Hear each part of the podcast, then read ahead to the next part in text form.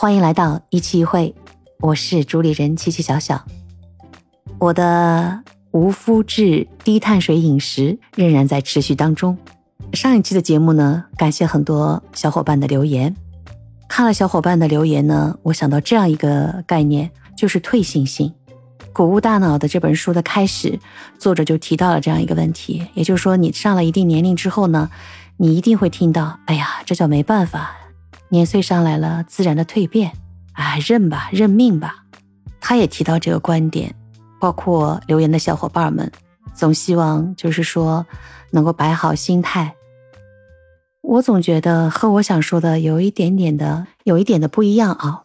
我的心态很好，我认所有我要面对的问题，只是从观察自身来讲，我就觉得一定是自己曾经的任性。曾经的无限的消耗自己的身体，熬夜、饮食还有锻炼的上面的没有特别的自律也好，其实最关键的还是熬夜。再说回这个退行性，其实我觉得我们每个人呱呱坠地之后在成长，但是到了一定年龄之后，比方说二十岁之后、二十五岁之后，那当然可以说三十岁之后，我们的人就开始走下坡路了。其实说到我们的皮肤。应该是二十五岁开始吧，就要走下坡路了。这个其实也是退行性吧。我相信每个人都会知道。但是我们放弃追求美了吗？太多的人就是那段子说的那样，脸上贴着最昂贵的面膜，仍然坚持着熬夜。当然有很多理由了，有些是工作迫不得已，那有些是不自律，对吗？也就是这个退行性，我们大部分的女性朋友都在不断的希望能够弥补掉。美容，甚至最近当下的医美非常盛行，岁月带给我们的退行性，希望通过某种手段去改变它。我这里想说的并不抵制这些行为，因为我觉得爱美之心人皆有之。我想说，这也是人们对于退行性的一种抗争。但是我想说的退行性，大家就说：“哎呀，你要认了。”所以有一个问题就出现了，表面的。大家一看就认可的，哎呀，你变漂亮了，你经过减肥，你瘦了，苗条了，哇，穿衣服更好看了。大家对这个是趋之若鹜，争相去尝试各种的方法。但我的内容是想提醒你，身体是非常奥妙、非常精细的一架大机器，我们应该关爱它。包括两个观点啊，一个这本书中写到的，就是随着生活水平的飞速发展，大家能够吃的食物是越来越丰富，各种后期的加工方法对我们来讲也是丰富多彩，真的满足了我们的味蕾。但是它吃多了以后，到底对我们好与不好呢？这本书就探究了很多很多的问题，它指出了精细的加工，小麦、面包、面食。因为它过于的精细之后呢，它在身体里产生了一种呃细胞也好，基因也好，日积月累，势必会对我们的身体造成一定的侵蚀。他甚至说到，为什么当代现代有那么多的容易抑郁的人？其实他也说了这个身体的内循环的一些一些理论。他尤其还说到，就是大家啊，这个肠道的菌群，肠道带给你的对身体的影响。这本书中就提到。他认为也对当下很多人容易抑郁有关系，所以这本书呢，无麸质的一个低碳水的饮食，它是系统的对你的人进行调整。我也默默在想，一个人从出生到现在，哎呀，为了大饱口福，我是吃了多少被书中认为是不可取的东西。现在当下的只有四周的计划，我一定要坚持下来，看看我自己的变化。接下来我要聊聊我的变化的记录。两周了，呃，其实我录制呢都是在礼拜天，因为我开始也是在礼拜天开始的，也就两周过去了。然后我的脚踝呢，可以告诉你，我已经改为运动了，但是只是我的运动比较注意。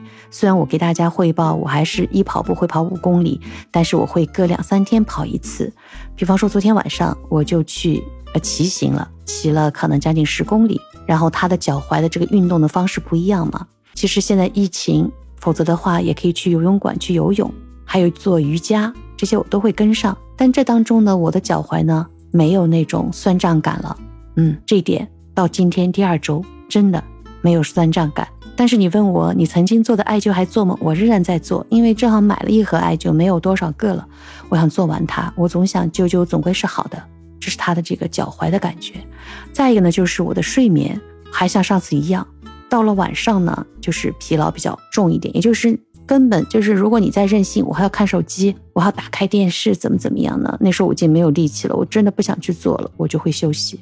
早上呢，六点六点半左右，我都会自然醒来。然后这个书中说到锻炼身体的这个时间呢，也提到他认为早上呢不太推荐，可以在家里做一些拉伸。他是希望下午的四点半啊左右是最好的锻炼时间，所以我现在早上也改在家里做一些伸展。再个就是体重，体重呢，他通过这一套饮食之后呢，他认为体重也会很自然的减下来，同时他还不会反弹。而我呢，就像上一周汇总的那样。就是我那个低碳水的无麸质低碳水的饮食呢，我总觉得我多了一点。比方说，我有玉米，还有紫薯、山药，还有就是我还买了一些无麸质的那种意面，还有那种小面条、小米面条，我都是看清楚了。嗯，我都是为了尝试，但是反过来细想，好像量有点多嘛。就这样，我到现在为止两公斤，我本来就是标准体重，两公斤下来了，所以我是觉得。我还继续努力。对我来讲，我最想和大家分享的就是我的脚踝的感觉。我现在真的非常舒展，这块儿我继续努力。今天一上来和大家聊的这个退行性啊，再和大家汇总一下。其实每个人过了一定年龄，都在退行性的变化。我们大家千万不要只局限于外在的一眼看到的，我们应该更关心点内在。对身体也是。内在的变化，你多多用心，也多多去学习，从内而外的健康，加上我们每个人都那么爱美，里面健康了，外面美美的，那不是更是一件好事儿吗？最后啊，疫情，疫情再次在全国各个城市都有反弹，这种无症状，它的原因很多很多啦。我只是希望大家真的爱护好自己。嗯，其实还是我们上海有一个知名的张医生，张文宏医生说的那样。就是那几个要点：戴口罩、勤洗手，出去的那个路上呢，不要去揉眼睛。还有就是保持自己的免疫力，多吃高蛋白质的东西哦，增加免疫力。爱护好自己，就是爱护好周围了。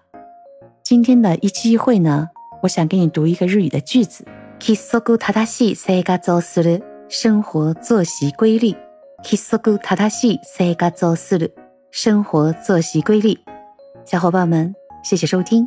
欢迎订阅、留言、关注我哦！